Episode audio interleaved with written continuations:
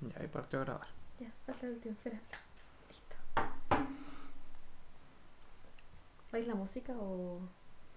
Sí, pues tiene que ir la música. Ya, Sí, y aquí, sí. aquí viene la Ah. música. Mm, Sí. Shum. ¿Quieres presentar tú? ¿Por qué nunca decidimos quién presentas? Te toca, yo siempre presento. ¿Cómo que no la última vez presenté yo? Llevamos apenas dos capítulos. Uno tú, uno yo. Hola a todos, bienvenidos a Ruby Cream. Eh, Hibi está aquí, estoy junto a Rumuko como siempre. Un ¡Holi! gusto, un placer. Eh, me encanta que el último capítulo dijimos que íbamos a ser mucho más activos, que íbamos a dejar de procrastinar. Claro y que sí. Estamos en febrero. Y el último capítulo fue en noviembre. noviembre. sí. Tres, tres meses. Tres meses. Sí. En nuestra defensa eh, estuvimos ocupados, se vinieron las fiestas de fin de año encima y nos complicó grabar. No es para nada relacionado con la flojera. eh, Quizá, quizá un poco, quizá un sí, poquito. mucho. Muchos días estuvimos como, hoy día vamos a grabar, hoy vamos, hoy es el día, pero no, no pasó. Hoy sí, Sí. hoy estamos grabando. Sí, costó, costó, pero llegó el, el momento, nos animamos. Porque la verdad es que llevamos varias semanas igual diciendo Ya, hoy, hoy grabamos, sí. hoy grabamos, ya tenemos que grabar, se nos está haciendo, se nos está pasando el tiempo, pero además, varios de nuestros amigos nos han dicho que han escuchado el podcast. Muchas gracias por escucharlo, queridos sí, amigos. muchas Mandamos gracias a todos. Y am, por lo mismo quisimos empezar a continuar los capítulos que habíamos dejado. Mi amor, no hables con la cabeza debajo de la mesa porque Lo probablemente no se escuche. Es que está el Milky comiéndose un cable, así que estoy. Si me escuchan moviéndome es porque, uno, los gatos están muy alocados hoy día, están peleando mucho entre ellos y am, estamos tratando de que no destruya nuestro equipo de trabajo.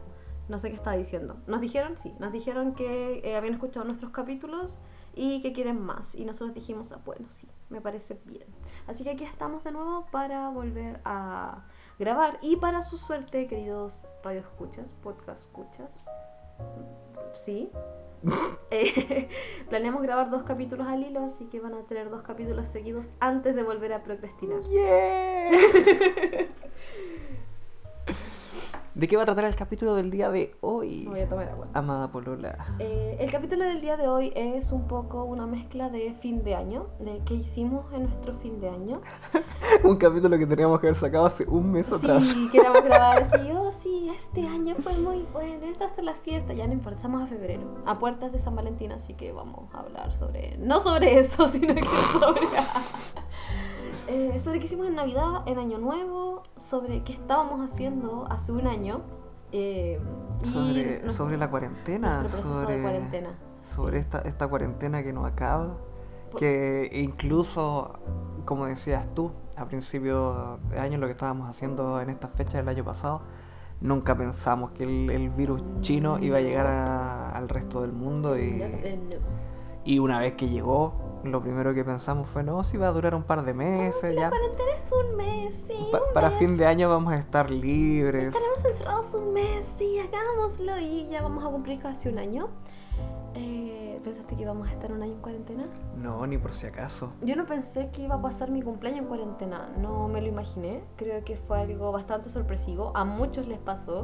O Muchos sea, nos reímos mi, de la mi gente. Cumpleaños, mi cumpleaños fue como la, la semana, justo la semana en que entramos a Sí. cuarentena acá. Entonces fue como, ya, ya, ya tuve la, la mala suerte de que me, nos tocara cuarentena y dije, ya, ya le va a tocar a alguien más.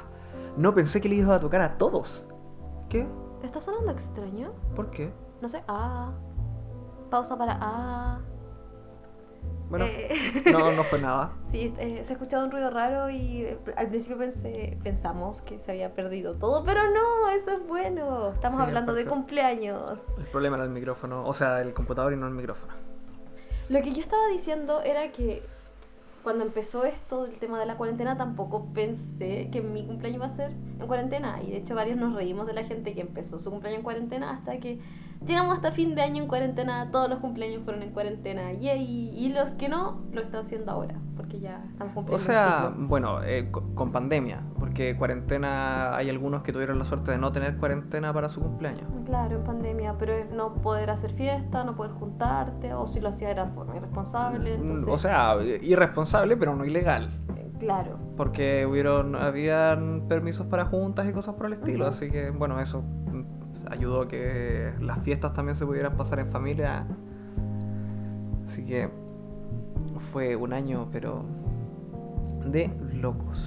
Sí, ¿quieres contar qué has hecho esta semana y en este último tiempo? No hemos hablado desde noviembre, nosotros sí, pero ustedes- con ustedes no. Eh, ¿Qué he hecho en las últimas semanas? O sea, en los últimos meses. Eh, trabajar, trabajar como chino. Eh, mucho, mucho trabajo. he seguido, bueno, empecé de nuevo a tomar un, curso de, de composición musical, así que Yay. estoy tratando de, de sacarlo adelante. Eh, ¿Qué más? ¿Qué más? Eh, me compré audífonos nuevos. Sí, la estamos probando ahora para el tema del podcast, pero no, se escucha doble, así que no sé si será lo mejor utilizarlos para grabar, a menos que nos querramos estar escuchando constantemente, es raro, raro, raro, raro. Y bueno, aparte de eso, en realidad no, no he hecho mucho porque como no, no se puede salir tanto, Ujú. no es mucho lo que, eh, lo que se puede hacer. ¿Y tú, querida Polola? Yo sé que tú hiciste más cosas, sé que has estado mucho más activa que yo. Yeah. Estoy trabajando de freelance, como la última vez. Estoy tomando pedidos de dibujo. Yo trabajo para mí. Am, he estado. ah, abrí una tienda. Abrí una tienda online. La abrí hace. ¿En enero? En enero. Abrí una tienda online. Estoy vendiendo mis cositas. Para quien la quiera buscar es www.batidodefrutilla.com. Estoy subiendo productos todas las semanas. Estoy armando los pedidos todas las semanas. Eh, y eso, dibujando, dibujando mucho. Me gusta dibujar, me estoy levantando temprano a dibujar, así que punta para mí. Eh, estoy a dieta, no funciona. Estoy tratando de hacer ejercicio, eh, funciona un poco. ¿Y haciendo? Leyendo, escuchando música, haciendo cosas así. Y no sé, no, no he ido a ninguna parte, no he hecho nada.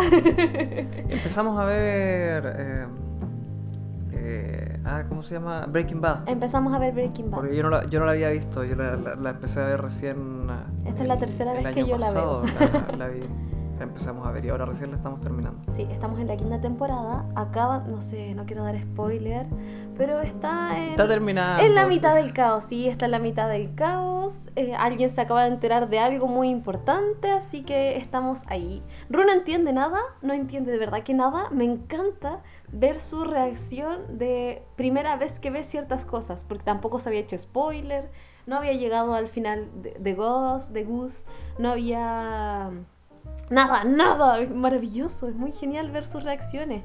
Y esta para mí igual es una sorpresa porque la serie la vi hace mucho tiempo, entonces tampoco me acordaba de ciertos puntos muy importantes, me vuelvo a emocionar con la serie, es de mis series favoritas, así que Es como la recomendación previa que. sí, vean Breaking Bad, no se van a arrepentir. Me da risa porque Runo quería verla, al principio estaba como, no, es que, es que... Y la primera temporada no la pescó mucho y ahora está súper enganchado, así que 10 de 10, vean Breaking Bad. No sé qué más, nos compramos un librero, está increíble, pusimos todos nuestros libros Y nuestro pop. y nuestros pop, todas nuestras figuras, nuestros juegos de mesa, nuestros cómics. eh, los gatos están bien, ahí repiola, enojados. Y esas han sido las cosas que hemos hecho en el último tiempo. Y los gatos tienen un amigo gato. Bueno, no, no es su amigo. Está Yo estoy tratando de que sean amigos, pero no funciona. Seguiremos intentando y los pondremos al día con el gato vecino. Son, muy miedosos nuestros gatos. Yeah. Uno es miedoso, la otra es violenta y el otro no lo sé. Todavía no sé cuál es la personalidad del Milky. Es Se pone tieso. Sí, se pone tieso. Bueno, antes de empezar de lleno con el tema de hoy, eh, decir que nos sigan en nuestras redes sociales, sobre todo en Instagram, para que podamos comentar, eh, para que nos puedan hacer comentarios y podamos tener un poco de interacción. No me acuerdo cuáles son nuestras redes sociales. Ay, O sea, sé que son Ruiz and Cream. es Rubies and Cream en Cream, todo. sí. En Instagram. Eh, en Twitter la verdad es que considero que fue un experimento fallido, así que Lo no dejamos en Instagram. Sí, que sea Instagram Yo solamente. quité la cuenta. ¿Qué cuenta? Esa cuenta no la tengo. Ah, es Rubis-and-cream. para que puedan seguirla y comentar nuestras publicaciones y así más encima van a estar al tanto de si hay nuevos capítulos o no. ¿O no? No, no hay. No hay nuevos capítulos. íbamos a hablar de fin de año, Ru. ¿Qué hicimos a fin de año? ¿Qué hicimos en Navidad? Cuéntanos qué hicimos en Navidad. Oh, en Navidad, espérate, déjame recordar. En Navidad, eh, bueno, pasamos Navidad con eh, la familia. Yep. Con tu familia. Con mi familia, sí. Yeah. Sí, con mi familia. Y. bueno, no va a pasar piola que aquí hubo un corte. Ya hubo un corte, lo siento. A veces el micrófono está fallando un poco, entonces como que cortamos la grabación por si se escuchan como saltos extraños. Vamos a ignorarlo. Fue un, un hechicero. Con tu familia pasamos Navidad y... Sí, y la verdad es que estuvimos medio complicados porque en un principio parecía que no se iba a poder. Yep. Porque estábamos con cuarentena total y no se iban a poder hacer desplazamientos. Y los últimos, ¿cuánto? Tres días antes de Navidad la sacaron y pudimos organizarnos bien. Y al final sí, fuimos a, a la casa de tu mamá, la pasamos ahí. Después llegó tu papá, o estoy confundiéndolo con Año Nuevo. Estás confundiéndolo con Año Nuevo porque mi papá no llegó. No podía llegar. ¿Qué hicimos nosotros? ¿Qué hicimos en Navidad? Creo que tomamos demasiado. Sí. Tomamos Sí, Moscow. Comimos mucho también, estuvieron muy lindos los regalos. Y hicimos mi tradición favorita de Navidad, que es salir a dar la vuelta a buscar al viejito pascuero. No lo encontramos, sí. No, no, no andaba. Creo que salimos mucho después. Yo creo que es porque en el Polo Sur están de cuarentena. Ah, no puede dejaron ser, salir. Puede ser. Sí. Sí, esa tradición ha sido como que siempre en mi familia, eh, mi mamá no me deja abrir los regalos hasta que vaya a darme la vuelta. Eh, tengo 26 años. No, pero fue, tengo que decir que fue bonito porque eh, yo hace, hace mucho tiempo que no estaba en Labranza. Para los que no son de, de Temuco, Labranza De es Chile. una ciudad que queda a unos 15 minutos. Pertenece a la misma comuna, pero es, es como, bueno, partió siendo un pueblito y Yo hace... una ciudad, una ciudad pequeña. Y yo hace mucho que, que no vivo allá, entonces recorrer de nuevo todos los lugares donde, donde pasaba con mis amigos cuando yo era chico y, y era Navidad y salíamos a, a mostrar los juguetes y los regalos, Sí, las cartas, mitos y leyendas. Me hiciste un tour por las casas, por donde jugabas, los pasajes. Estuvo re piola, re bonito, me gustó bastante. Sí, sí, sí. Después llegó mi pequeño hermano con su señora y su hijo. ujú. Hija, hija. Su, criatura. E- Esa, esa pequeña cosita que es mi sobrina. Sí, fue genial entregar los regalos, estuvo jugando ahí con todo, y con tu mamá igual, así que estuvo, estuvo muy bueno. Comimos helado. Todos comimos helado. Creo que sí. Sí, sí, comimos helado. No sé, a esa hora ya estábamos medio borrachos así. Estábamos porque es mucho. No sé, yo recuerdo que vi a todos tomar la misma cantidad que yo. Y después, en Año Nuevo también fuimos. No, mentira. En Año Nuevo fuimos a la casa de tu abuela. Sí, Sí, estuvimos ahí. También me gustó bastante la celebración. Fue muy agradable pasarlo con tu familia. Fue muy agradable pasarlo con, con familia. Eh, es que di- qué triste. Es que pucha, eh, mi anterior Navidad a la del do- el do- la Navidad del 2019 yo la pasé Navidad sola y Año Nuevo la pasé con mi mamá. Pero igual Navidad fue complicado porque es una la primera Navidad que la paso como sola, como que sin la cena, así no, ya, qué triste. Ah, entonces fue lindo como el cambio que tuve de volver a pasarlo con una familia. con una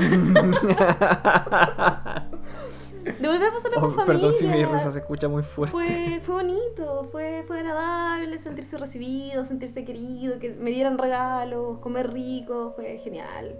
Y, y hacer reír a todos y quizás hacerlo reír de más. No puedo callarme. Cuando Mm. estoy con más gente, tiro demasiado, demasiadas bromas, soy muy graciosa. Así que eso fue nuestro año nuevo. O sea, pero mencionaste que era la primera Navidad que pasabas sola. ¿Qué tan importante es para ti la Navidad? Demasiado. Ya que estamos hablando de las fiestas No, demasiado, que, demasiado. que Navidad. pasaron recién. Navidad, no, recién asume. Navidad es de las fechas más importantes para mí porque tiene un significado muy familiar. Muy. Tengo muchos recuerdos de Navidades. Mi familia en sí es muy grande. eh, tanto, me refiero a familia como, como núcleo, no núcleo familiar, sino como que familia en general, así como que tíos, abuelos, primos. Eh, de parte de mamá es muy grande, muy grande. Y de parte de papá también son varios. Entonces, las veces que he pasado con ese tipo de como ambiente familiar siempre ha sido como de mucha gente, mucha comida. Tenemos la tradición con mis papás de. Sí, eso fue el spray, el spray de, de- de aroma. Tenemos la tradición de, con mis papás de eh, vestirnos elegante, envolver los regalos, como que preocuparnos de eso, comer rico. Entonces, eh, no haber hecho eso un año... Siento que en nuestra celebración no estuvo a tu altura. No, para nada, fue increíble. Comimos muy bien, me gustó mucho. Pero, por ejemplo, nunca me había pasado cenar, o sea, por ejemplo, en Año Nuevo, Ajá. cenar después de las 12. ¿No? No. No, nunca, nunca. Oh, no. para nosotros. eh, la- en la Navidad sobre todo. Es No, porque- que terminamos comiendo así como eh, 10 minutos para las 12 y ya no. estamos... En Año Nuevo, noso- nosotros, por ejemplo, en, eh, en Año Nuevo, eh, normalmente comemos mucho antes, después pasamos las 12 o viendo fuegos artificiales. Me acuerdo que los últimos años íbamos al puente de Padre Las Casas a ver los fuegos artificiales. Con mis papás. Eh, o también en padres por ahí. Y después yo iba de fiesta o salía con amigos o cosas así. O no hacía nada simplemente. Quizás más de grande empecé a salir más. Pero esto de que hicimos en este año nuevo, que era de salir, o sea, de, de cenar después de las 12, para mí fue como extraño. Ujú. Interesante sí, me gustó bastante, pero fue extraño. Sí, es que más que nada era porque eh, mi papá se encontraba trabajando, entonces... Lo eh, esperamos. claro, él, él se estaba trabajando Ujú. eh, y llega recién a, la- a las 12, terminaba de trabajar, entonces como nosotros mm, se nos había atrasado más encima la cena, entonces fue como ya, pero esperar un ratito más, damos el abrazo y después... De hecho, nuestro día fue muy flojo porque nos levantamos re tarde, nos quedamos acostados hasta como las 6, 7 de ese día, del 31. Oh, no me acordaba. Sí, nos quedamos hasta esa hora. Y yo, habíamos dicho, ¿a qué hora vamos a ir a la casa de tu abuela? No como a las 6, llegamos como a las 9. Más o menos, sí, porque nos estábamos quedando sin locomoción. Llegamos como a las 9. Sí. A llegar a ordenar, ayudar a, co- a cocinar, a hacer lo que íbamos a comer. A mí me pusieron a picar maní. y, y después esperar a tu papá y ahí recién. Pero mientras conversación, estuvo de verdad fue muy agradable. Muy, muy, muy, la pasé muy bien. Sí, no, a diferencia de, de las celebraciones en tu familia que son numerosas, en, nuestra, en nuestro caso siempre han sido pequeñas. Cuando celebrábamos Navidad, siempre fuimos, fuimos pocos, o sea, en mi casa éramos cuatro y después al día siguiente era la tradición siempre ir a la, a la casa de, de mi abuela, Y cosa no que este año no hicimos. hicimos. ¿Por qué no lo hicimos, Ru? Eh, Bueno, Ru estaba en muy mal estado el primero de enero. Era un estado no, deplorable. el, el primero de enero no, eso fue el 25 de diciembre. No, no. El 25 de diciembre, por eso no fuimos a Tienes ver a mi abuela. razón. El 25 de diciembre Ru estaba en un estado muy deplorable. El primero también, pero el 25 más. No, el 24, perdón, fue el 24. No, pues. No, el 25 sí, el 25. Sí, el 25 fuimos a ir a la casa de la familia de Ru después de haber celebrado Navidad y no se pudo, Ru estaba en un estado deplorable y no se podía levantar, estaba medio insolado, no, mal, pésimo. Así que nos quedamos Ah, durmiendo. algo en la comida me tuvo caído mal. claro que sí. Ru, ¿qué estabas haciendo hace un año exactamente en estas fechas? Estamos a eh, 3 de febrero. Eh, coqueteándote. Te No, estaba sí. tratando de conquistar. Sí, es verdad. Oye, qué loco. Sí. ¿Cuánto? Sí, pues fue casi un mes desde que Sí, sí. desde que empezamos a salir, así que técnicamente en esta fecha ya estábamos saliendo. No, Sí, pues. no, Sí. no, sí. empezamos a salir el 14 de febrero. No, 15, 16, el 16 de febrero empezamos a No. salir, sí. no, porque recuerda la talla de un mes de, de garantía, del mes de prueba. Ya, po. No, Ya, mira, esto fue así. Yo les voy a contar cómo empezamos con Ru, porque Ru claramente no se acuerda. Ok, esto no era parte del podcast, pero ya. No, el 13 de febrero ¿Ya? yo viajaba el 14, yo, yo el 14 iba a estar en Valdivia, en otra Tienes ciudad razón, de Temuco. Tienes razón. Y el viernes, antes de viajar con la Orange, saludarlas a Orange, que no sé si escucha el podcast, yo te coqueteé intensamente. Unos días antes habíamos salido y había sido como que re cute, todo así re bonito, qué lindo todo. Yo dije, "Mm, sí, este, este cabro está pololeable. así que dije, em, ya, ¿qué es lo peor que puede pasar? Lo peor que puede pasar es que me haya ido a vivir con alguien y ahí tenga tres gatos. Uf, terrible. So, yo le dije, Ru. Y te mando un mensaje porque habíamos almorzado recién en mi casa y tú descaradamente acariciaste mi cabello. ¿Y qué iba a hacer yo? ¿Qué iba a hacer yo? Resistirte. No, no funcionó. Así que el día 13 de febrero yo le mandé un mensaje a Ru después de haber almorzado juntos y le dije, oye, ¿qué pasaría si te dijera que, o sea, ¿qué te dije? ¿Qué, pasaría si te invitara a salir? Eso te dije. no, no, sí, era algo, algo así. te dije eso.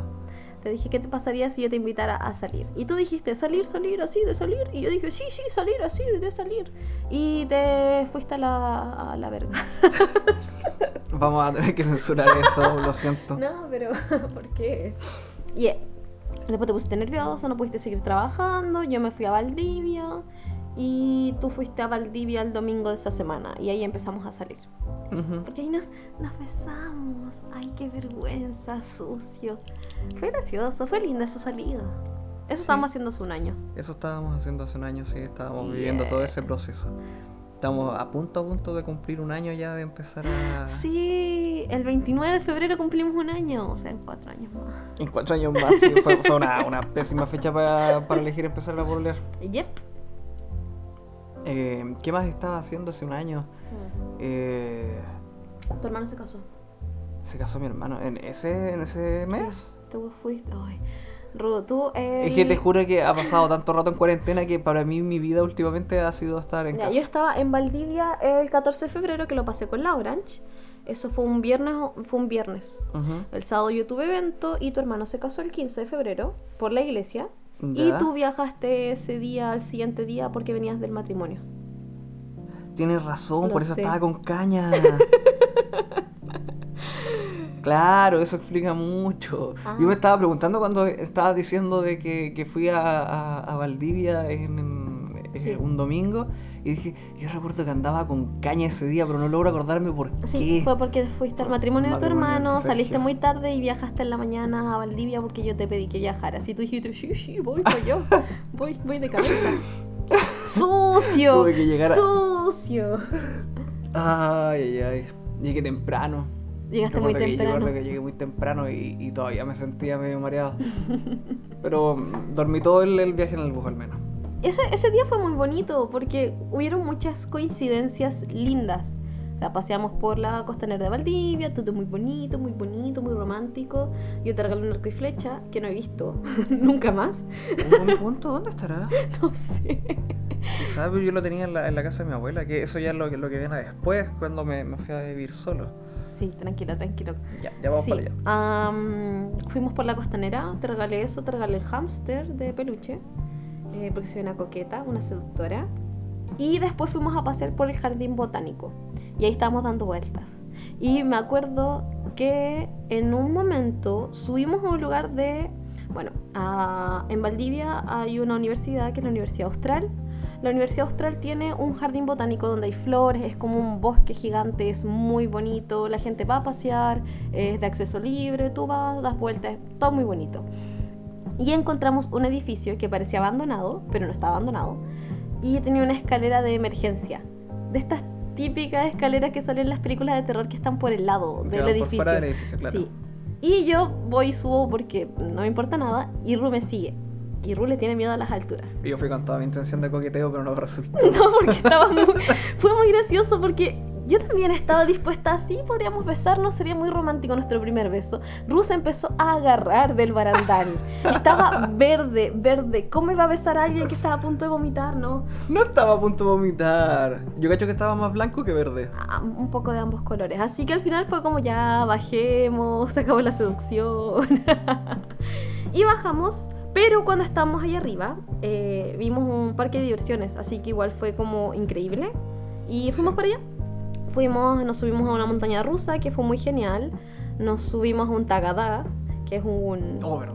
un tipo de juego que da muchas vueltas y tú tienes que estar afirmado y esto gira y gira y gira y tu cuerpo... Sí, la, la ¡uh! seguridad no era parte de la. No, de hecho estábamos eh, Rula, Orange y yo afirmados de esto y en un momento yo veo que Ru salió volando, pero no, pero no, se afirmó, se afirmó como un campeón. y cuando estábamos en la fila para la montaña rusa tú me abrazaste y fue como... Fue tan... ¡Ay! miau, ¡Qué suave! Y la Orange nos decía "Ja, ja, que son gays. Y mataba todo el momento. Pero sí, fue un buen viaje. Am, volvimos, tú te fuiste a mi casa, estuvimos en mi pieza viendo películas y tú así... Pero viendo películas de verdad. No, de real, de real, no, no pasó nada sucio. Ah, nada, nada, nada ah, de adultos. Solo estuvimos viendo películas de verdad y series, vimos Black Mirror, Sí. que es increíble. Vean Black Mirror.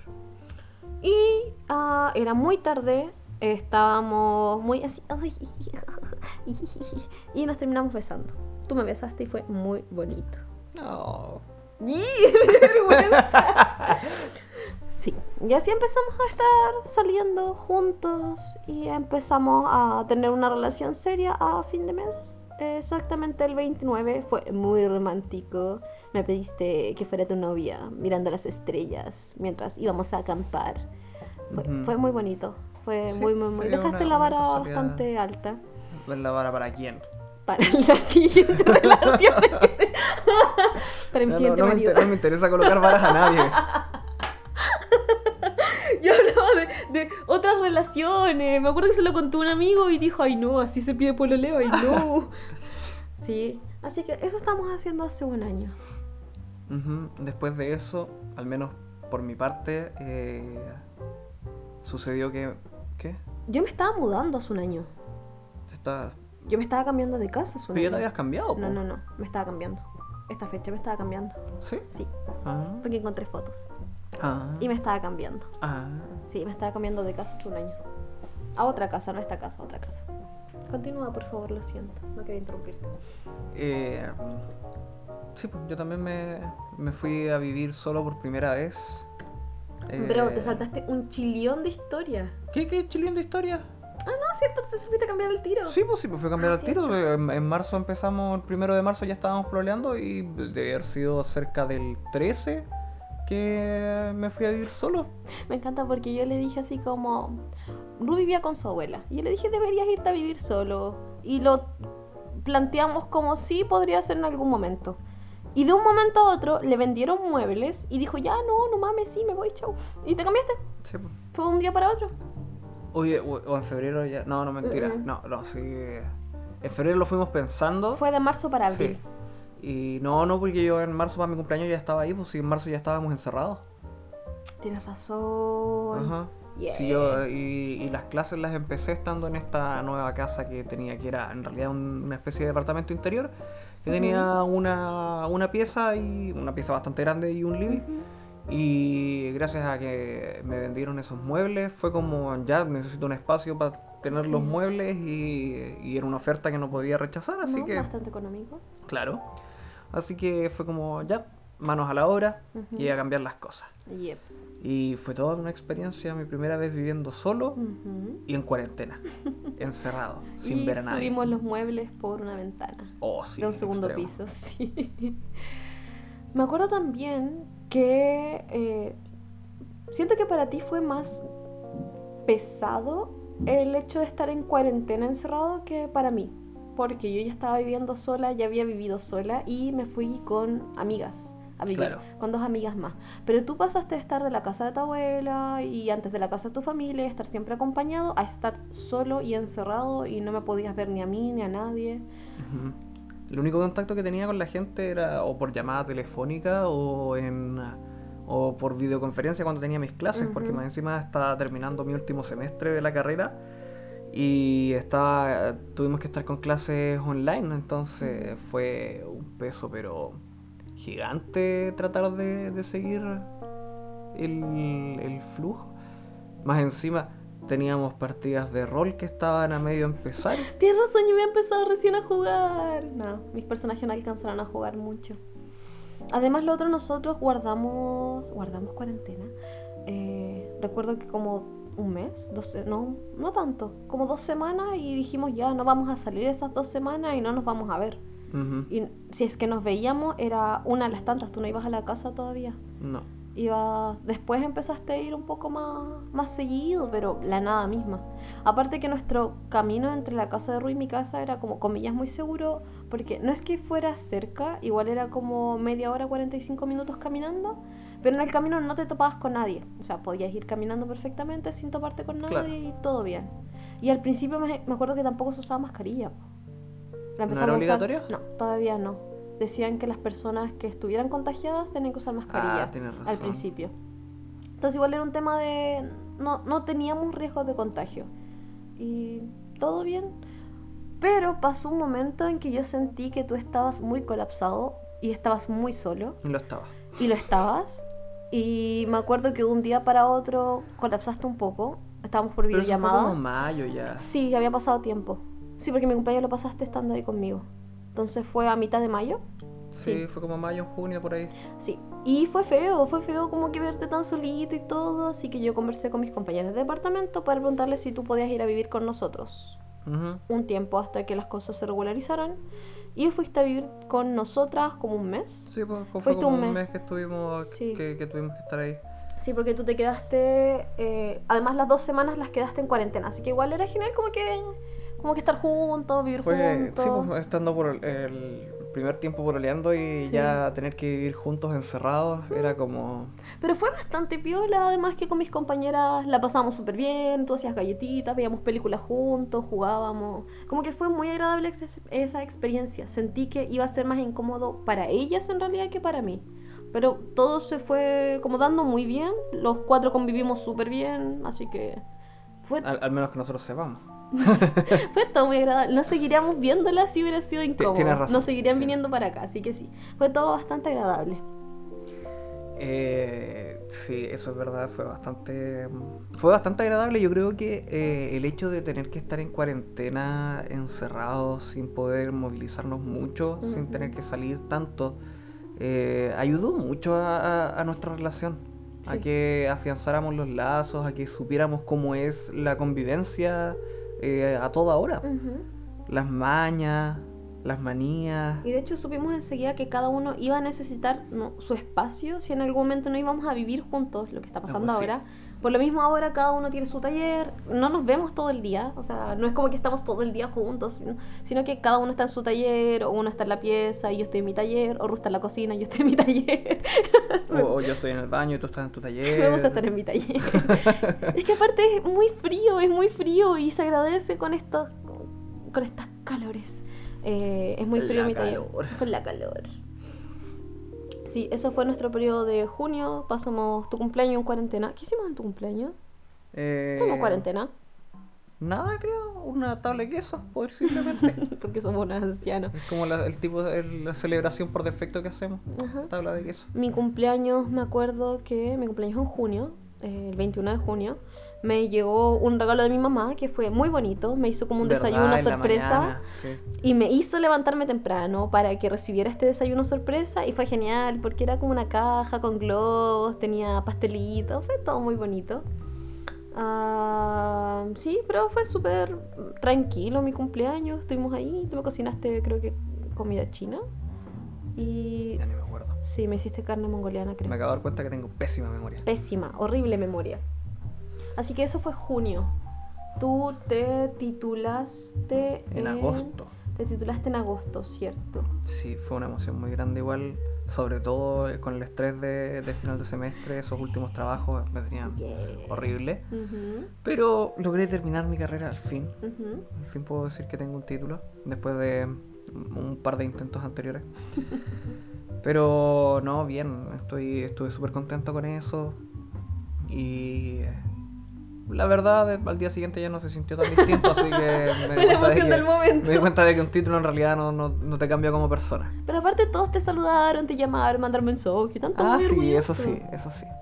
Sí, sí, recuerdo que en más de alguna ocasión cuando me llamaron por teléfono me, me emocioné bastante. Yeah. Y y después eh, decidimos irnos a vivir juntos. Decidimos no, yo te lo propuse y tú aceptaste. Sí, me lo venías proponiendo hace rato, pero eh, yo tenía mi, eh, mi- mis reservas por el hecho de que había empezado a vivir solo hace muy poco. Ajá. Entonces... Y aparte no, no viviste tanto solo No, porque pues, sí, viviste solo, te fuiste a vivir conmigo y después volviste, pero era... Claro. Entonces toda la experiencia de, de, de ser autosuficiente fue como que no, no estaba muy desarrollada, entonces era como... Claro, mm, y ya, ya te llevaba tres años de ventaja viviendo con roomies, sola, roomies de nuevo, entonces... Claro, entonces llegó una situación en la que, claro, nos pusimos de acuerdo en que dijimos ya, pero cada uno tiene que tener su espacio personal. Porque si no, no se iba, no, no iba a ser sostenible porque necesitábamos, yo necesitaba un espacio para poder trabajar, tú necesitabas un espacio para tus máquinas. Para mis talleres. Claro, entonces eh, así se fue dando. Igual fue gracioso porque yo te dije, deberíamos vivir juntos. Y tú dijiste, no, no, no sé. Y me acuerdo que me senté a convencerte y te di los mejores puntos para que viviéramos juntos y tú dijiste, en realidad tienes razón. Que los mayores puntos eran en realidad que estábamos pagando dos arriendos y nos veíamos bastante. Entonces, ¿por qué estamos pagando dos arriendos si básicamente ya vivimos juntos, ya conocemos la experiencia y todo? Y el hecho de pagar dos arriendos justamente significaba pagar dos cuentas de luz, dos cuentas de agua, dos cuentas de gas. Comida para cada casa y era un gasto bastante grande comparado con lo que estamos gastando ahora. Yo pago menos arriendo al menos. Sí, en general los gastos han disminuido, pues si nuestras cuentas son todas a media. A lo más Ujú. lo único que se te sumó fueron los gastos de los gatos, sí. que tampoco es tanto. Pero son bastante seguidas. Oh no. ¿Por qué te sale publicidad? El hongo desaparecerá antes de lo que piensas. Cierro la cara, aparecer publicidad en el computador. Pero al menos no fue la publicidad típica de Pancho Saavedra. Ay, Conmoción pobre a Chile. O, o Farcas, Farcas lo perdió todo. Oh, esta chica está a un kilómetro de ti y está muy caliente. Me da mucha risa ese tipo de publicidad. Vivir solos, entonces sí. Ah. De ahí, claro, después ya en, en agosto, a mitad de, de agosto nos vinimos, creo septiembre. que fue... No, a fin, a casi final de septiembre, bueno, elegimos departamento. Yo quería vivir en el lugar donde estamos ahora. Yo ya había vivido en estos eh, condominios, en estos departamentos. Y lo conocía, era bastante lindo, tenía tres piezas. Entonces, todo como que quedó muy bien. El valor era económico, el del arriendo. Y yo vine a conversar con la chica, le dije así como, uy, sí, sí, me quiero cambiar, sí, sí, pero a fin de mes. Y ella aceptó todo bien, se dio todo muy fácil, así que nos cambiamos.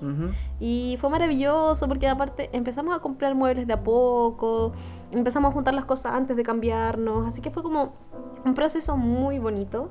Eh, cuando nos cambiamos también fue muy bonito, agotador, pero muy Sí, bonito. tuvimos mucho apoyo de Nos ayudaron amigos. muchos amigos. Eh, es que aparte nos estamos cambiando a un cuarto piso que no tiene ascensor.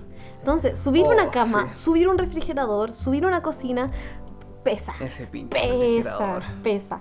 Entonces éramos eh, la Pomodoro, eh, Cisco nos ayudó, tu hermano nos ayudó, Julio nos ayudó. ¿Me falta alguien? ¿No? No, ¿No? creo que no, y si se nos olvidó, disculpa. No, creo que no, éramos eso. Sí, sí, creo que eso nomás. Sí, éramos seis. Y estábamos como en el día justo antes de que empezara la cuarentena de nuevo, más encima. Sí, tenemos que cambiarnos ese día y instalarnos ese día y empezar a ordenar. Éramos seis personas subiendo las cosas, moviendo todo, así que sí. Pero nos ayudaron mucho, así que igual fue bonito, fue una experiencia muy bonita. Empezó la cuarentena el fin de semana, nosotros nos cambiamos como un jueves. Sí, sí, Porque fue como- dijimos, deberíamos invitar a tus papás para que vean eh, nuestro departamento. Sí. No pasó. Claro, porque fue como, ya vamos a invitarlos en cuarentena. Sí, nada, no pasó. Así que no, no se pudo. Y ahora estamos aquí. Esto Hay que fue- decir que eh, para los interesados vamos a tener algún capítulo dedicado justamente a lo que significa vivir solo. ¿ah? Sí. Y también, no sé si lo vamos a incluir ahí, pero deberíamos hablar sobre vivir en pareja porque siento que igual es un tema importante. Ah, tanto Sí. vivir solo como vivir en pareja son cosas que a ti no te enseñan, que tú tienes que aprender solo. No hay nadie que te enseñe a vivir solo, a menos que tengan unos padres muy cool.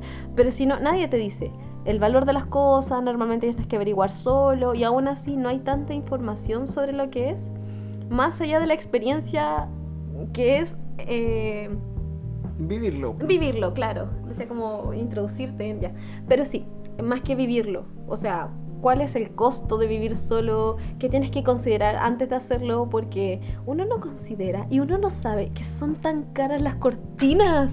Son tan caras las cortinas. Hay un montón de cosas que tú no consideras que tienes que comprarlas de buena calidad, como las ollas, que también son caras, como la losa, que igual es caro, es caro. Sí, pero lo bueno fue que en nuestro caso pudimos ir juntando las cosas que tenía uno, las cosas que tenía el otro y las fuimos... Pero cuando te vas a vivir solo, solo no tienes esas cosas, no las tienes.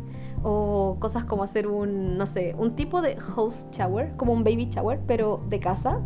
Igual es muy importante, es muy necesario. Así que sí, vamos a dedicar un capítulo a hablar de vivir solo y quizás otro capítulo de vivir en pareja. Eh, ¿Qué más tenemos en, en la pauta sobre todo? Bueno, hablamos solamente de cuarentena en general, de cómo es el teletrabajo, cómo es el telestudio. Oh, sí. ¿Cuáles, fueron tus, ¿Cuáles han sido tus experiencias? Tú has tenido todo el año con Telestudio. Y eh, lo odio, lo odio, lo odio, lo detesto. En algún momento consideré congelar, pero mi carrera, que es técnica, dura dos años, entonces como que no quería verme un año más sin hacer nada. Además, claro, en un momento uno podría pensar, ya congelo este semestre y sigo el siguiente que no va a haber... Pero sigue habiendo cuarentena. De hecho, Claro. ahora hubiera empezado mis clases y hubiera congelado de nuevo en cuarentena. Y ya estaba en último semestre. Dije, no, no quiero. Fue complicado, sobre todo porque mi carrera es muy práctica, necesita un equipo muy bueno. Entonces, varias veces me vi con mi computador fallando para algunos trabajos. Y eso igual me afectaba mucho porque no siento que aprendí mal, porque mis notas son excelentes, me fue muy bien todo el año, me fue excelente todo el año, tengo un muy buen promedio. Eh, todos mis trabajos los hago con amor, con dedicación, les doy tiempo, yo sé que hago las cosas bien y se reflejan también en, en mis resultados, pero era diferente. Siento, por ejemplo, que las clases, la no quiero decir la mayoría, varias clases la de- desaproveché, ya sea porque o me quedaba dormida o no tenía ganas de estar en clase. ¿Por qué te Recuerdo- ríes? porque recuerdo varias veces en las que escuchaba a tu profe hablar y tú estabas en la cama durmiendo. Sí, pero es que tenía, tenía unas clases que eran muy temprano, muy temprano, 8 de la mañana, por ejemplo, y conectaba la clase y después me acostaba de nuevo. Yo, yo prestaba más atención a tus Sí. clases. Pero no me fue mal, o sea, igual aprendí, repasaba y todo, pero era diferente a ir a la sala, a hablar con la profe, estar ahí en Sí, porque poner el- atención. que el profe viera lo que estabas haciendo, que te dijera, no, eso no va aquí, va allá. Sí, también sé que en varias clases, por ejemplo, no practiqué lo que me estaban pidiendo que practicara por un tema de un montón de factores, de motivación, eh, quizá una, no sé, ¿cómo- ¿cómo se llama esto cuando tú sientes que no, está, no deberías estar haciendo algo? Eh, no sé, Ya. des- desposicionamiento. Sí, sentía un desposicionamiento. No, sentía desmotivación más que nada respecto a estar encerrado, a no saber eh, si esto me va a servir al futuro, porque al final no es lo mismo las clases presenciales. Aparte el hecho de que te sigan cobrando lo mismo por tener Sí, clases fue- online, cuando tema. no estás ocupando ni los implementos de la universidad, ni los espacios, ni el casino, ni nada. Y te siguen cobrando lo mismo, entonces igual desmotiva ese tipo de cosas, desmotiva el estar en clase. Sí, ese fue un problema justamente que tuvimos en, la, en nuestra universidad, igual que por lo que alegamos mucho en un principio, Ujú. que fue el hecho de que, claro que nos estaban cobrando el arancel completo, pero las disposiciones que uno contaba siempre de la universidad y que venían incluidos en el costo de la matrícula Y en el contrato, y en en el, en el contrato y en, Ujú. el, y en, la, en el arancel no se estaban dando. pues, y Ujú. Yo creo que fue el, el tema de muchas eh, casas universitarias que no, no estaban cumpliendo con los requisitos y no se vieron, quizás algunos les dieron facilidades de pago, pero a, a veces ni eso y no, no hubo un- una, Un una baja en, en el arancel claro. de ningún tipo. O sea, en ese sentido la universidad, al menos la mía, no, no, no sé... Este es el curso online más caro que he pagado en mi vida. Exacto. Y la verdad, yo por mi parte al menos tuve, bueno, todo el primer semestre lo tuve de forma eh, online. Y habían varias clases en las que al final no terminé asistiendo porque sentía que no avanzaban, Sí. que no entregaban información, que la información que entregaban o, o lo hacían mal. O el hecho de que habían compañeros que en realidad no estaban pescando la clase porque como estaban en la casa o, o tenían otras distracciones o no Sí. simplemente no pescaban y resulta que después cuando el profe preguntaba ellos no tenían idea, entonces el profe tenía que, tenía que volver a andar lento y, y era un, una- un sistema súper poco eficiente.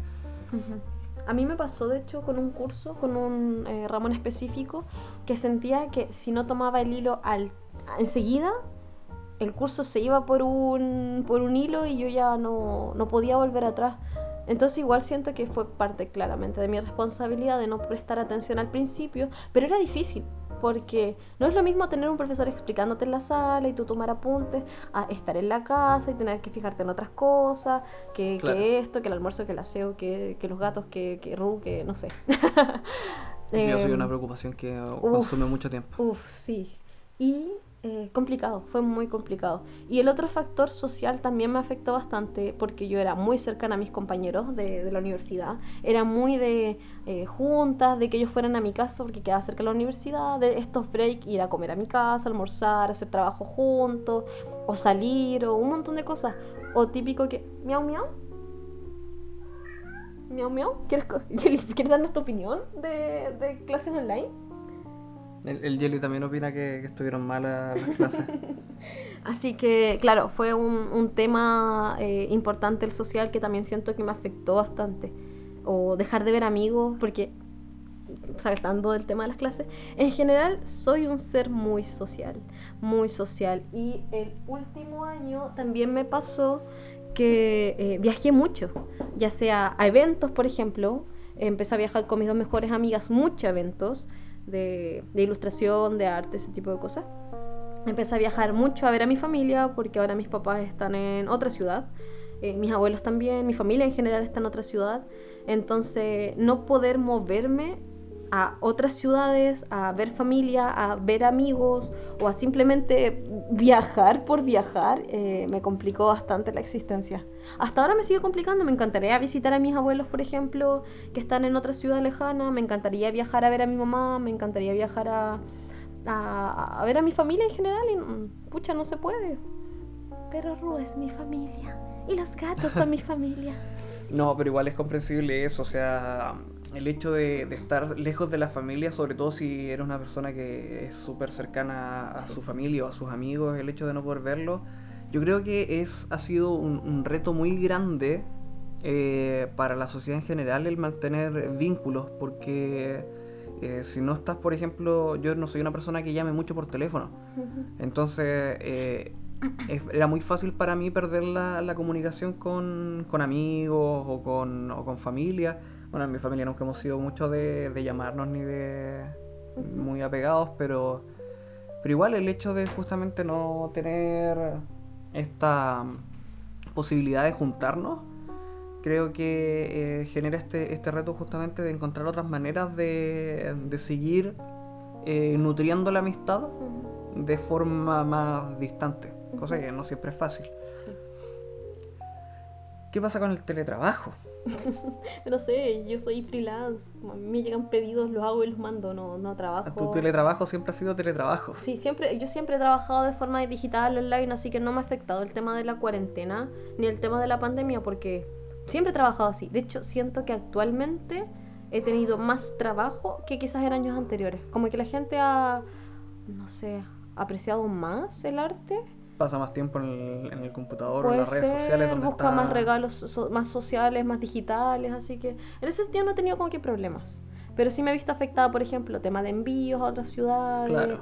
que no antes no podía salir porque los permisos no daban, o podía ir solamente una vez a la semana y tenía más pedidos, como que ese tema ha sido muy lento. Eh, pero siento que ha sido lo único que ha afectado, como tema de envíos, pero trabajo en sí he tenido bastante. Tú trabajabas en oficina, para ti fue diferente todo. Sí, en realidad para mí en un principio, cuando hacía más trabajo de papelería, antes de que me, entre comillas, ascendieran, eh, sí, porque una vez que tuve el, el título ya me conseguí un, entre comillas, ascenso. Ahora eres un trabajador real, no eres la secretaria. No desmerezcas el trabajo de los No secretarios. quería que sonara así. Eso, así sonó. Acabas de bueno, decir que los secretarios no tienen trabajos reales. Ya, pero eres como Betty la Fea, como que empezaste de secretaria y ahora ascendiste a estar con, con el doctor, que no me acuerdo cómo se llama. Bueno, la cosa fue que eh, en ese entonces hacía mucho eh, trabajo de, de papelería, entonces de papelería en el sentido de tener que trabajar con documentos impresos. Entonces cuando estuvimos en cuarentena en un principio yo me, me urgí bastante porque yo no sabía si iba a poder mantener mi trabajo, Yep, yep, yep. porque veía que no, no, había, no había justificación. Entonces ese primer periodo en el que estuvimos encerrados para mí eh, me generó bastante dudas, la verdad. Ujú. Pero como no todo era en papel, sino que también había mucho trabajo digital, pude agarrar de ahí y lograr hacer eh, trabajo. Mm, sí. Eh, requirió justamente que me, me pusiera eh, por mi parte eh, mis propios horarios para poder trabajar. ¿Funciona? Eh, sí, sí, y no. a veces. Porque eh, el hecho requiere mucho autocontrol. El hecho de que no haya nadie que te diga ya, en este momento tienes que hacer esto, Sí. es como Que nadie te esté vigilando, que no tengas Claro. la presión social de debo estar trabajando porque me están vigilando, o estar trabajando porque estoy en una O, o oficina. estar trabajando porque este es mi horario de trabajo y esto es lo que Mm. tengo que hacer en este horario. Y a esto voy solamente. Claro, entonces en este caso era como, ya, tú decides en qué momento haces lo que tienes que hacer. Yeah. Entonces era eh, igual era como una experiencia nueva, si es que no, no estás acostumbrado precisamente a armarte horarios. No lo estamos. No lo estamos, definitivamente. Porque si bien eh, manejamos distintas herramientas de, de organización, la verdad es que llevarlas a la práctica es un asunto totalmente aparte. Voy a instalar 10 aplicaciones de organización. Oh, mira qué loco, no ocupo ninguna. Eh, ¿Qué más pasó? Bueno, igual hubieron periodos como que sacaron la cuarentena, así que tenía que volver a trabajar en la oficina. yep, Medio, media jornada solamente. yep, yep. Así que igual ahí me daban razones para, para salir al menos. Sí. Así que eso me permitía ventilarme porque si no, en otros casos no, no salía hacia ningún sitio. Y eh, nada, ya después a mitad de año empecé con este otro trabajo que me tuvo bastante estresado porque igual fue eh, era todo nuevo. Así que fue toda una experiencia muy, muy, muy nueva y muy estresante. Pero ha sido bastante... ah, ah, no, no bastante, pero se ha podido pasar. Yeah. ¿Qué sientes que ha sido lo peor de la pandemia? Aparte de la gente que está muriendo, no poder ver a la familia, bla, bla, bla, bla. Pero ¿qué sientes que lo ha sido como lo peor a comparación a antes? Antes, Nathan. Sí, antes, antes de la pandemia, antes de que... eh, pre- pre-COVID. Pre-COVID. Vamos a empezar a, a medir lo- los años del calendario distinto. Ya no va a ser AC, DC, sino que... Antes. ah. Ante COVID, después de COVID, puta, va a ser lo mismo. Muy ¡Qué bien. Ru tratando de cambiar las siglas históricas. No, no se puede. Nadie puede contra Cristo. No. Ganaste esta vez. Eh, no, pero eh, ¿qué fue lo peor? O sea, Eh, claro, aparte de lo que conlleva todo lo que significa una pandemia mundial. Debo decir, sí, que eh, nosotros no nos hemos enfermado. Nosotros no nos hemos enfermado. Siento que eso es muy importante. mm, Nuestras familias ni amigos se han enfermado. Y creo que ese tipo de cosas actualmente se agradece bastante. oh, yo tuve un, un Tú, cercano, sí. un cercano que, que sufrió los efectos del COVID Sí. muy fuertemente. eh, demasiado fuertemente. Y fue al principio, aparte fue al de todo. principio, Ujú. cuando todavía no se tenía mucha información al respecto y estuvo intubado casi un mes. Pero aparte esa persona igual ya tenía una enfermedad de base, entonces es más Sí, grave sí. para él la situación Claro, que pasó. entonces eso era justamente cuando, cuando yo me enteré, era como, de todas las personas, él, no podía, él no podía ser. Mm, Y eh, definitivamente es una persona muy, muy fuerte y admirable definitivamente, así que Sí. logró, logró sobreponerse y, y seguir adelante. Así que no pese a que le- le- se enfermó mucho, eh, logró, logró salir. Así Ah. que maldito virus. A lo que voy es que, claro, aparte de él, no hemos tenido más casos. o sea, Claro. Ni nuestros padres, ni abuelos, ni, ni amigos han enfermado. Ha sido bastante, bastante afortunados. Pero yo creo que lo peor fuera de, como dices tú, de, del hecho de estar eh, encerrados o, o el hecho de no ver a la familia, a los amigos, el, el hecho de que hay personas que se están enfermando y que los hospitales están llenos.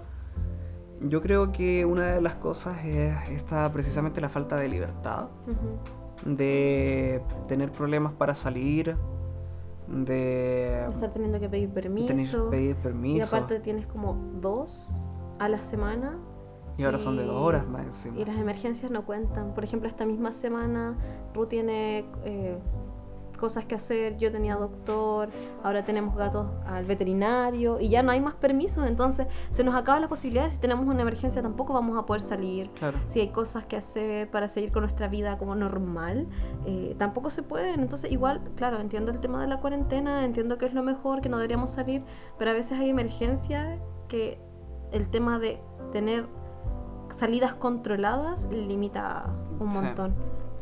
Otra cosa mala que ha ocurrido y que en realidad es del lado consumista solamente Sí. es el hecho de que hayan un montón de tiendas que estén cerradas y, Sí. y no poder ir a comprar cosas. Yeah. Y, y bueno, y no solamente eso, sino que, eh, bueno, por mi, tra- por mi trabajo eh, tengo contacto con varias empresas y el hecho de que hay muchos negocios que han tenido que cerrar. Sí. Han, han habido un montón de, de empresas que, llevaban años quiebra. funcionando. Y otras, por el contrario, que llevaban súper poco tiempo y que no obviamente no vieron venir esta, esta situación y tuvieron que cerrar. Mucho, recuerdo por ejemplo una cafetería que me gustaba Sí. mucho y, y un- una parte de su mensaje de despedida era como, bueno, fue el, el sueño fue lindo mientras duró. O sea, eh, el hecho de que el, el sueño que tenían se les haya ido por la pandemia es como da- es fome. O sea, me imagino igual la cantidad de personas que, que perdieron sus trabajos. Sí. Entonces, esa es una parte bastante eh, mala de, de la pandemia y por el mismo lado el hecho de no, de no poder comprar. ¿Has dejado de comprar algo? ¿Por pandemia? Sí. Yo soy una persona muy consumista, muy consumista. Me, me gusta comprar cosas. Pero siento que sí he disminuido la cantidad de cosas que compro, pero a la vez me he vuelto más, más consciente con lo mismo. O sea, eh, me he dado cuenta que cosas son importantes, al final compro lo, lo- lo necesario. Eh, entonces sí me he sabido como que controlar en ese sentido, pero no me he visto, bueno, quizás sí, alguna tienda como de telas, de hilos, cosas así que no se puede abrir. Librerías igual me, me ha afectado un poco por el tema de, para hacer los sobres de envíos, cosas así. Como que no he encontrado abiertas. Eh, pero no, siento que no me ha afectado tanto que las tiendas cierren, porque aparte todo está online. Eh, los envíos son cabros y esas cosas, pero no he tenido la necesidad de comprar tantas cosas durante la pandemia.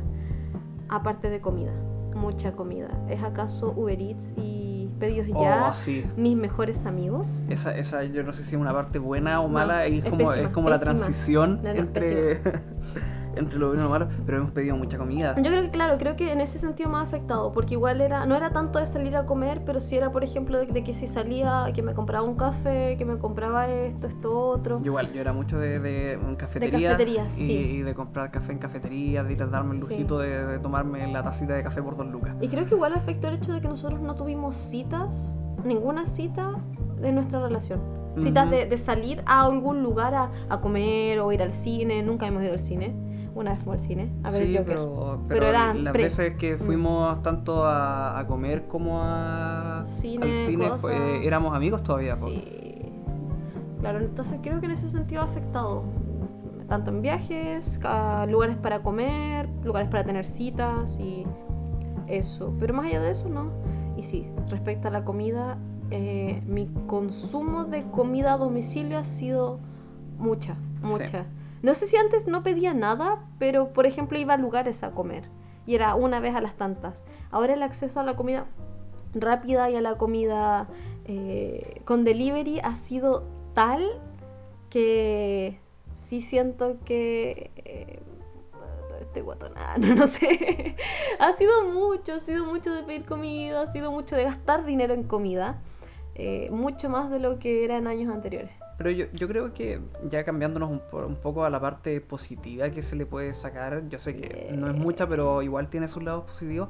Y es, por ejemplo, relacionado con las mismas compras, que eh, ahora eh, ya nos estamos organizando un poco más a la hora de ir al supermercado. Ya no es simplemente, ah, salgo de la pega, voy al super, compro dos bloques y me pillo. Sí. Sino que es como, ya, ¿qué falta. ¿qué falta en la casa?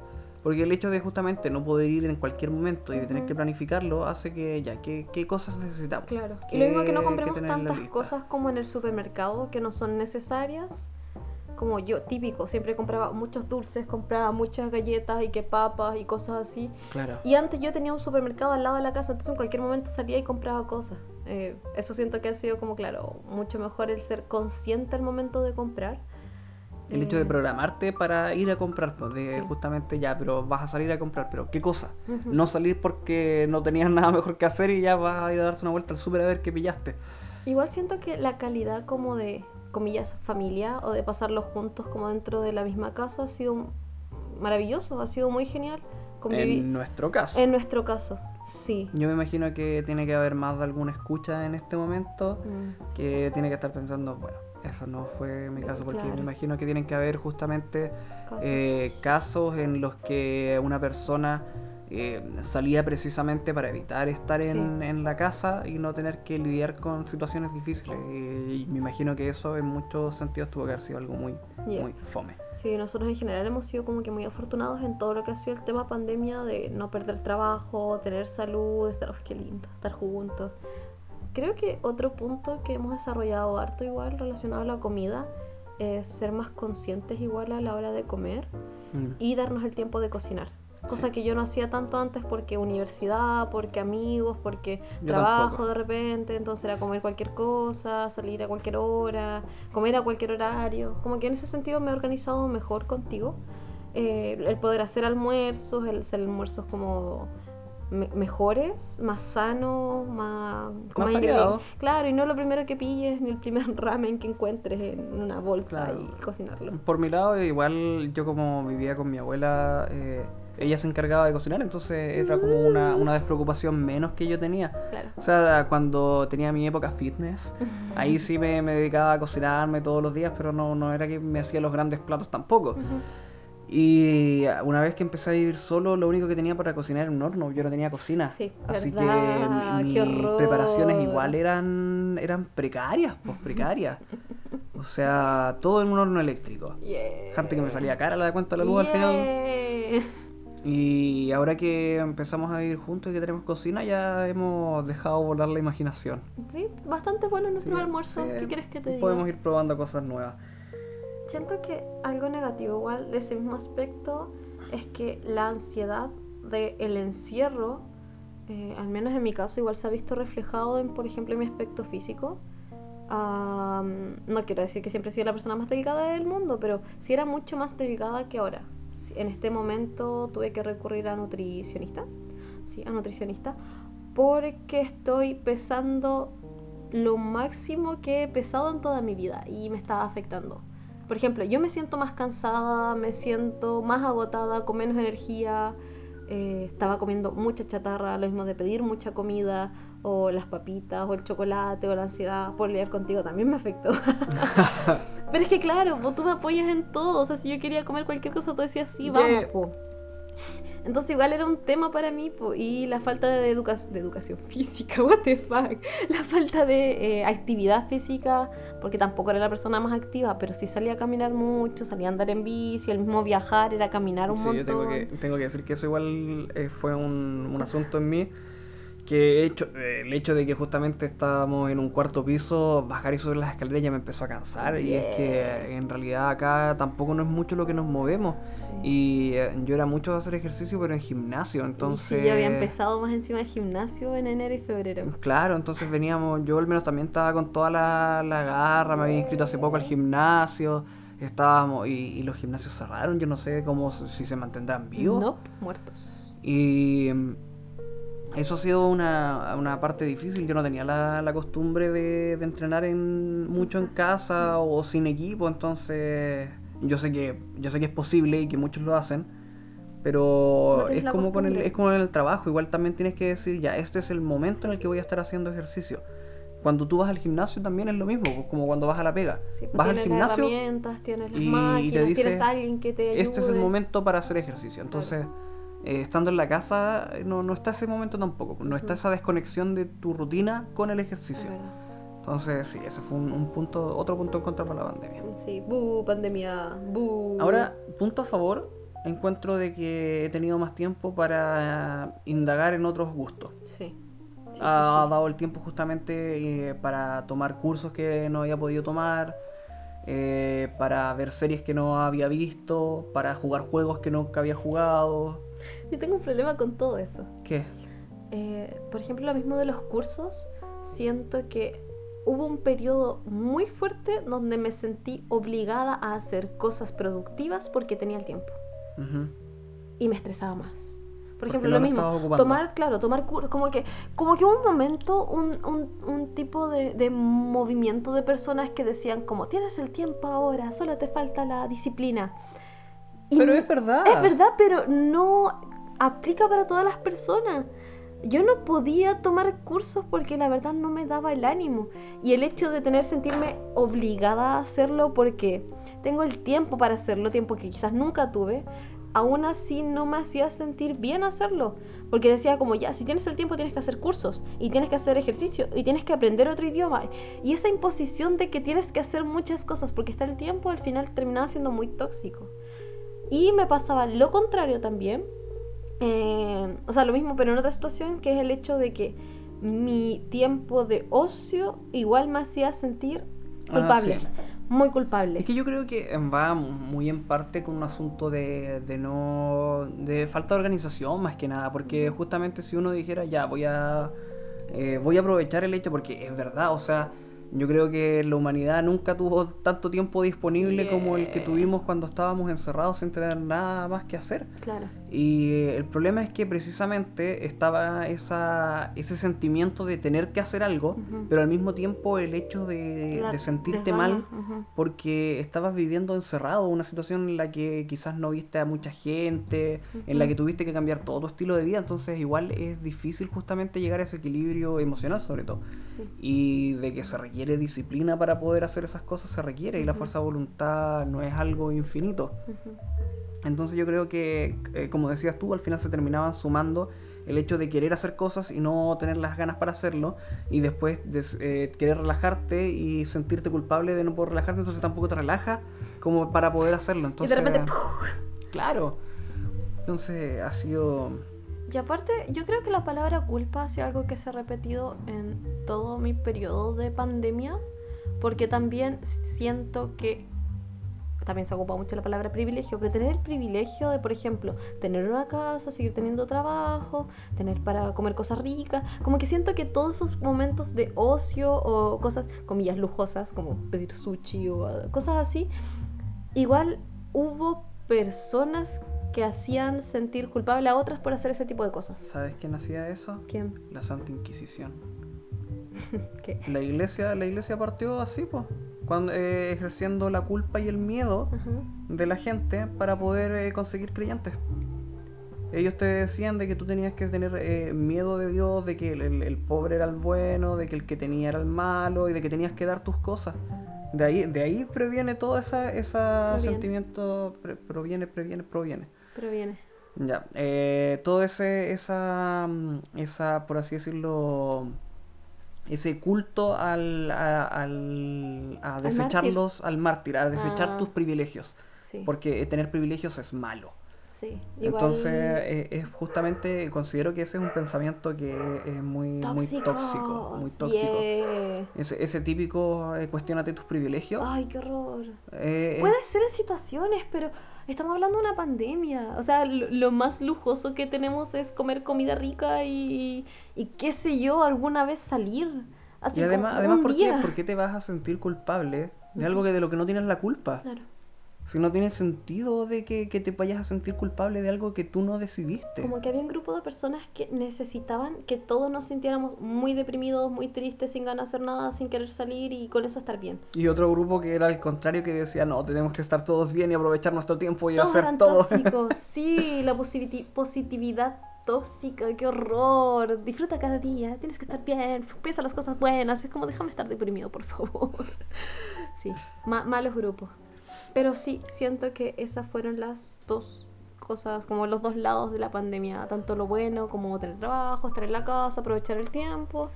Y lo malo que era la culpa y la desesperación y la muerte. Sí. ¿What? Perdón, me deprimí. No. Estoy deprimida. Ay, ay, ay. ¿Quieres recomendar? No sé, estoy viendo. Ah, eh, oh, No, estamos nos- listos. Ay, se nos acabó la lista. O sea, podríamos hablar de nuestras metas de este año, pero tú tienes metas porque yo no sé qué decir. Oh, yo sí, sí tengo metas porque yo al, al ya los últimos meses de terminar la, la cuarentena, Yep. me, o sea, de terminar la cuarentena, de terminar el año anterior, Ajá. eh, me propuse eh, mejorar el asunto musical Ajá. y eh, siento que no lo cumplí. Muy bien, ya vamos Eh, mal. avancé, avancé mucho, avancé, hice cosas que antes no había hecho, aprendí cosas que no había aprendido, Eh, siento que teóricamente aprendí mucho, pero eh, la parte práctica no, no he hecho mucho. Pero es un proceso, tampoco vas Claro, a no. tu meta ahora en, en febrero. Que lo sé. fome. Pero en ese momento me hice un plan a, a cinco años. Ajá. Y eh, parte del plan era eh, tener cierto progreso hasta que terminara el año en esos últimos tres meses y no lo he logrado. Mm. Y quiero ahora en lo que va del año lograr lo que no logré en esos tres meses. O sea, eh, me amplié el plazo bastante. Pero la idea es justamente tomármelo con la calma necesaria que, y no con sobrepresiones. Pues. Yeah.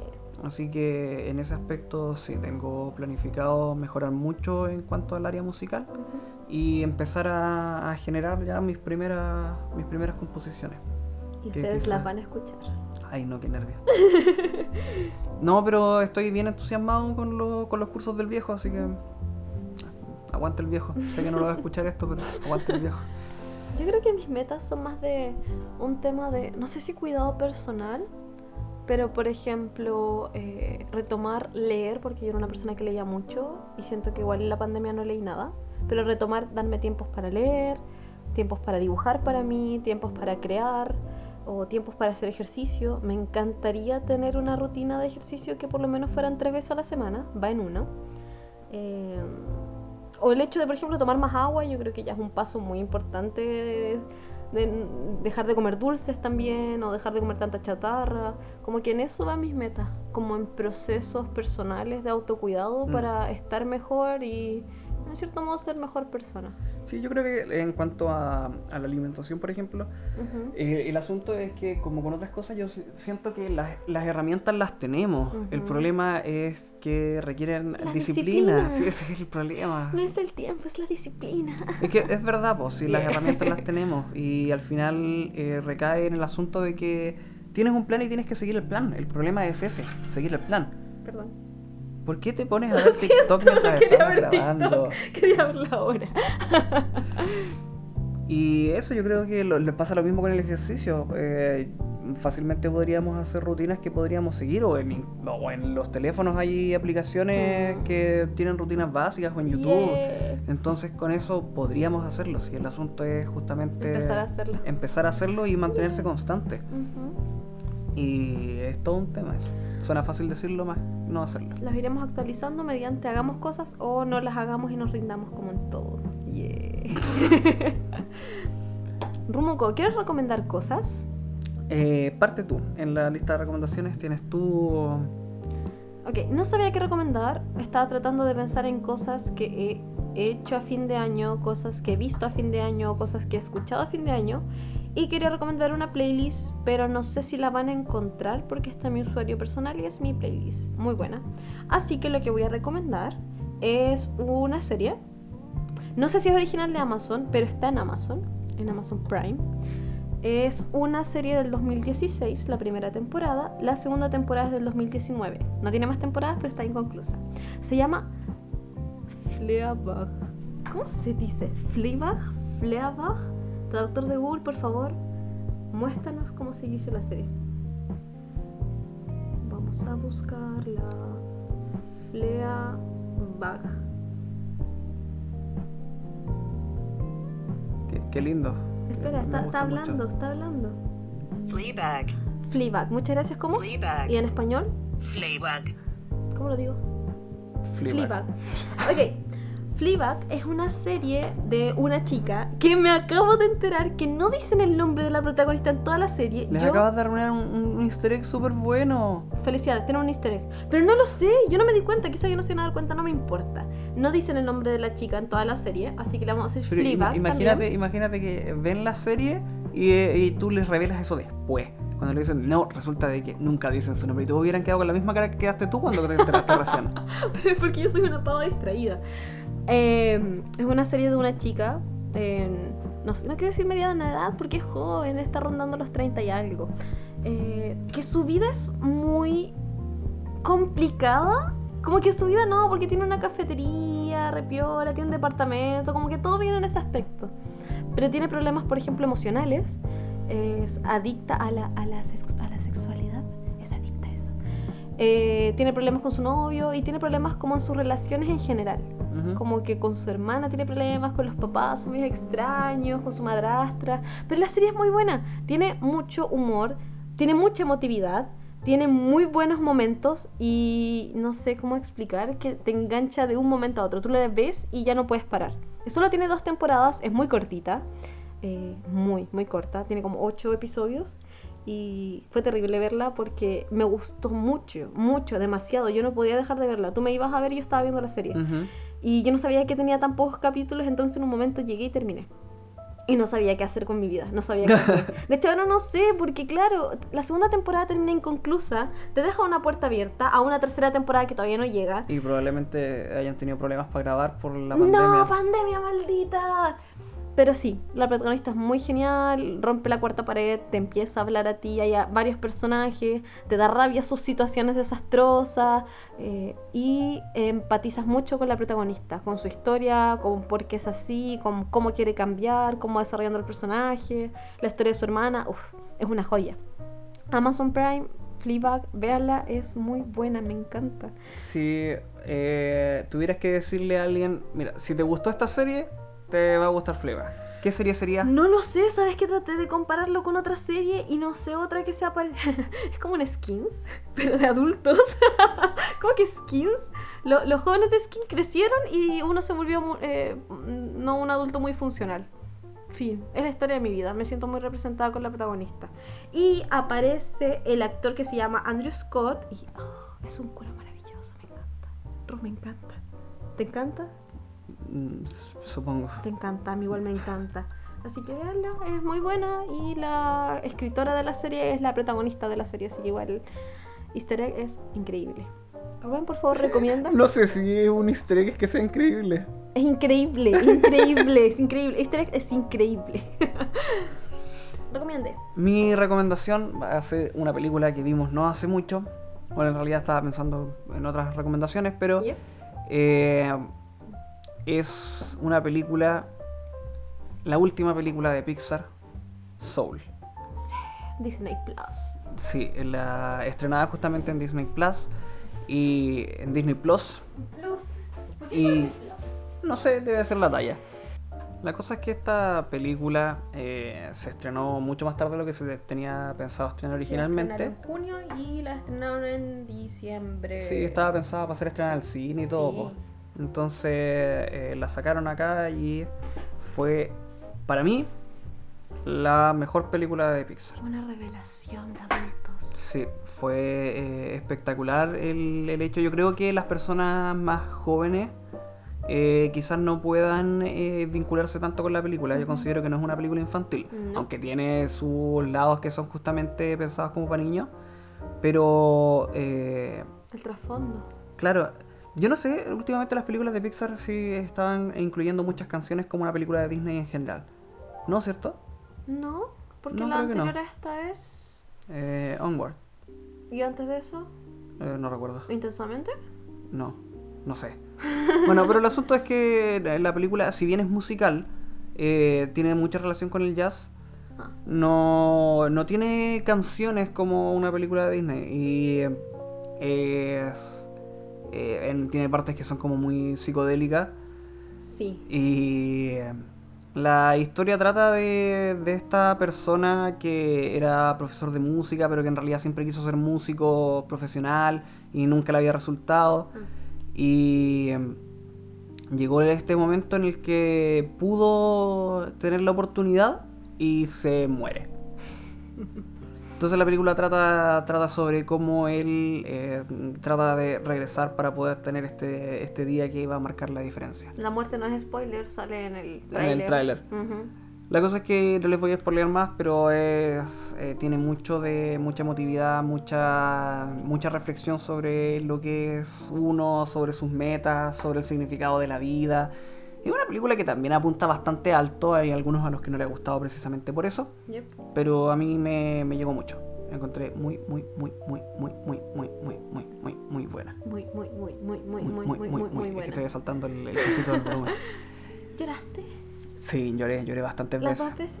La- las dos veces que la vimos hubieron momentos en los que en los que se me salieron lagrimitas porque era muy muy emotiva. Y habían escenas que en realidad no eran emotivas, pero que me las encontraba muy bonitas. Y esa parte me, me emocionaba mucho. Creo que la diferencia con otras películas de Pixar, estaba viendo que antes de, de Unidos eh, es Coco la, la película que estrenaron, am, es el hecho de que, claro, como dices, Coco tiene escenas tristes, tiene escenas que son para ser tristes. Sí, po, que por es para el ejemplo, la- la- final que de la abuelita. con la abuelita está hecha sí, para que, es pa' que muy- llorís, po. Yo lloré mucho en el cine y todas las veces que la veo he llorado porque esa, esa parte es emotiva. Pero en el caso de Soul, puedes no llorar. Puede que la película no te parezca emotiva, pero a menos que tengas quizá un. ah, como una historia de vida que quizás te haga sentirte representado en la película. Que no a Claro. muchos le pasa. Eh, creo que como artistas, quizá, como personas que no buscamos un trabajo Tradicional. tradicional y queremos como seguir nuestros sueños que son como relacionados con el arte, la música, ese tipo de cosas nos llega más porque porque bro, es como que toda tu vida te dijeron que no podías vivir del arte o de la música, que no te iba a llevar nada más que un sueño. Eh, esta película como que lo, lo representa muy bien, lo plasma muy bien respecto a lo que quieres o a lo que eras o quizás qué tan de, no sé, es como tu felicidad cuánto depende de lo que has hecho de toda tu vida. O sea, Claro. ¿eres feliz en este momento? ¿Fuiste feliz con lo que has hecho? ¿Y seguiste lo que tú querías o lo que te impusieron? Es muy buena. Ujú. Ya igual la vi, para que sepan. Eh, ¿Qué más podría recomendar? Eh, es que han sido tantas cosas que, que han Pero yo creo que las recomendaciones tendrán que quedar ahí. ¿Quieres conectar tu película con alguna otra cosa? Eh, no, si se conectar directamente, creo que no, no se me ocurre ninguna conexión directa. Yo tengo una historia. Hay una teoría que dice que esta película está conectada tanto a Up como a Intensamente. Ah, Sí, sí, sí. Dice porque son los creadores de la sí, de las el tres mismo películas. director de, la, Yep. de las tres. Bueno, es más fuerte con el tema de Intensamente porque dicen que 22, que es el personaje con dientes saltones, eh, tiene que ver la película en, en realidad para entender, es como el alma de Riley, la chica de Intensamente, y que por varios factores también conecta de que, por ejemplo, Riley tenga, Riley, tenga eh, pensamientos femeninos y masculinos. Eh, conecta con Soul por ciertas situaciones que pasan aquí con el protagonista y con 22 Ya. también por el amor a la pizza y como un montón de cosas. Y dicen que estas tres películas son como la visión de niñez, ser un adulto y ser un anciano, como, como el camino Ah, de la ya, vida que te lleva a las situaciones. Es bastante interesante la teoría, me gusta, me gusta, me gusta bastante, me gusta mucho. Puede, puede ser, puede ser. Pero la, la conexión con App entonces es un asunto más conceptual que... Sí, más como una línea para cerrar el ciclo de la vida, es como una persona nace, crece, es un adulto, se deprime y después se vuelve un anciano. ¿No? No, la parte de la depresión no. Eso me recordó un capítulo de Bojack. Que también po- podría aprovechar a, a recomendar. Es que podemos si- recomendar muchas cosas, pero nos iríamos a mucho tiempo más. Sí, creo que ya va siendo hora de, de cerrar el capítulo. A menos que quieras recomendar rápidamente tres buenas series que te hayan marcado como adulto. Como adulto. ¿Mm? Eh, Bojack Horseman. Horseman Horseman. eh, series. Chanfle. Está- Series y películas, ya, ok. Ah, series y difícil. películas, series y películas. Bueno, Bojack Horseman, eh, Soul justamente, eso fue hace poco. Y... oh, bu- piensa tú las tres tuyas. Pero es que Bojack te lo mostré yo. Sí, pero estoy pensando en una más que me, que me haya hecho así como un, ¿Un clic? clac. No, ni siquiera un clic, un clac. Un clac. Rayo, creo que eso nos puso difícil, tampoco sé. ¿Qué otra serie hemos visto últimamente? Así como yo estoy viendo This a- Is Us, estoy viendo Modern Family, que es muy mala. ¿Te, te afectó This Is Us? This Is Us? Sí, pero no porque me sienta relacionada con el protagonista o con los protagonistas. Porque This Is Us es una serie de. Bueno, cuando yo sabía de ella estaba en Fox, ahora está en Amazon. eh, que trata sobre la vida Ah, de con una familia. completa. Sí, es la, la- la vida de una familia. Que te muestra una línea temporal cuando los trillizos, que son los hijos, son pequeños y los padres son jóvenes. Y cuando los trillizos son adultos y los padres son viejos. Y todo lo que va pasando de eso. O sea, hay momentos donde los trillizos son bebés, después son niños, son adolescentes, adultos, y los padres cómo se conocen, qué les pasa entre medio. La serie es muy emotiva, muy emotiva. Yo creo que tengo que estar emocionalmente estable para verla porque es muchos Es capítulos. Demasiado emotiva. Sí, es demasiado emotiva. Porque tiene Con muchas todo el- el situaciones. sentido literal de la palabra demasiado. Es que tiene muchas situaciones que te llegan, te tocan la fibra del corazón y yo he llorado mucho.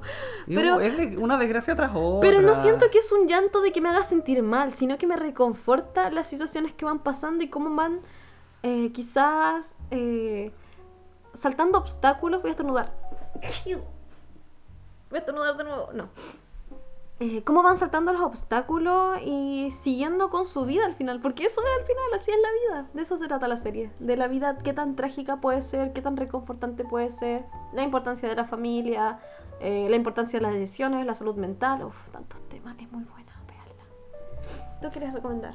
Eh, no, creo que con eso ya podemos cerrar. No se me ocurre una tercera serie o película que me haya marcado como Steven. adulto. Steven Universe. ¿A ti no? A mí no, no considero que no es así tanto así como... Sucio. Me gustó, me gustó mucho, pero no, no fue como así como, oh, me marcó... No, a mí sí. A mí Steven creo que todos los temas relacionados con el amor en general, ya sea de familia, de pareja, amistad o maternal o todo, cómo va desarrollando los temas, me marcó mucho. Toda la serie. Y creo que también Steven Universe, pero la versión Future, que es como el Chipuden de Steven, eh, la nueva temporada, como la, cuando Steven es más adolescente, igual me marcó porque toca muchos temas relacionados con la salud mental que siento que vi en el momento en que necesitaba verlo. Y fue muy buena. Y la serie terminó muy bien, así que 10 de 10. Así que vean Steven, vean Bojack también. Bojack sí me deprimió mucho, pero es muy bueno. Eh, eh, es increíble como todo esto se desvió de la, de la recomendación de Soul. Sí, sigamos con... sí, muy deprimente todo. Pero sí, Bojack igual es muy bueno. Me gusta también cómo cerrar la serie, así que... Ujú. Bueno, estaríamos finalizando el capítulo de hoy. Ya vamos, vamos llegando a la, a la hora y media. Sí, creo que nos pusimos Sí. demasiado depresivos. Por favor, recomendemos algo feliz. Algo feliz. Eh, si quieren divertirse, yo me he entretenido mucho con el canal de Ryugar. Yeah. Son gameplays de Mario Maker en inglés. Sí, lo siento, yo también soy de los que ve gameplays. Ya, me parece una recomendación feliz. Sí, sí. Sí, sí. Sí, sí. Bueno, ahora sí, Yeah. damos por finalizado el capítulo. Ujú. Ya pensando en el siguiente capítulo que va a ser sobre los... Los fans ahora Los sí, fans, ya ahora lo sí. dijimos en algún momento. Sí, creo que la vez pasada eh, lo habíamos dicho, pero como ahora se venía el año nuevo antes, Yeah. queríamos hacer este tema de, de pandemia, de año nuevo. Igual tenemos varios temas que quisiéramos hablar, pero si alguno quiere algún tema en específico, podemos recomendarlo. Somos muy ñoños, eh, muy adultos, así que tenemos de muchos temas. Así que sí, recomiéndanos cosas, sería bastante bueno que nos digan qué quieres que hablemos, sí, Ujú, etcétera. ujú. Así, más o menos. Así que muchas gracias por escucharnos. Si es que se quedaron hasta este minuto de la transmisión. Siento que hay gente que no nos Muchas, escucha muchas completamente y no sabe que hay después de que terminamos porque hay algo al final siempre, creo. ¿Has puesto el algo? No me acuerdo si las últimas veces. El último lo hice en noviembre, hace como tres meses, que me voy a acordar. Ya bueno, quédense hasta el final porque viene un algo, así que eso. Un easter egg. Un easter egg del podcast. Así que si escuchaste esto hasta ahora, felicidades. Puedes hablarnos sobre que pusimos un easter egg y te vamos a dar un premio. ¿En serio? No. Así Quizás. que no olviden seguirnos en nuestras redes sociales. En nuestra red social, porque la verdad es que solamente tenemos eh, Instagram en este momento. Y nos pueden seguir nuestras redes sociales personales que serían arroba rumu con Instagram y arroba not batido de frutilla en Instagram también. Muchas gracias por escuchar. Nos vemos, nos escuchamos ojalá la próxima semana. Sí, va a ser la próxima semana. Poco probable. No, no, no, constancia, constancia. Acá- ¿Qué acabamos de hablar? Acabamos de hablar sobre lo que es la disciplina. Así que ya. Comprometámonos. No. Ay, ya. Eso, gracias. Adiós. Chao. Chao.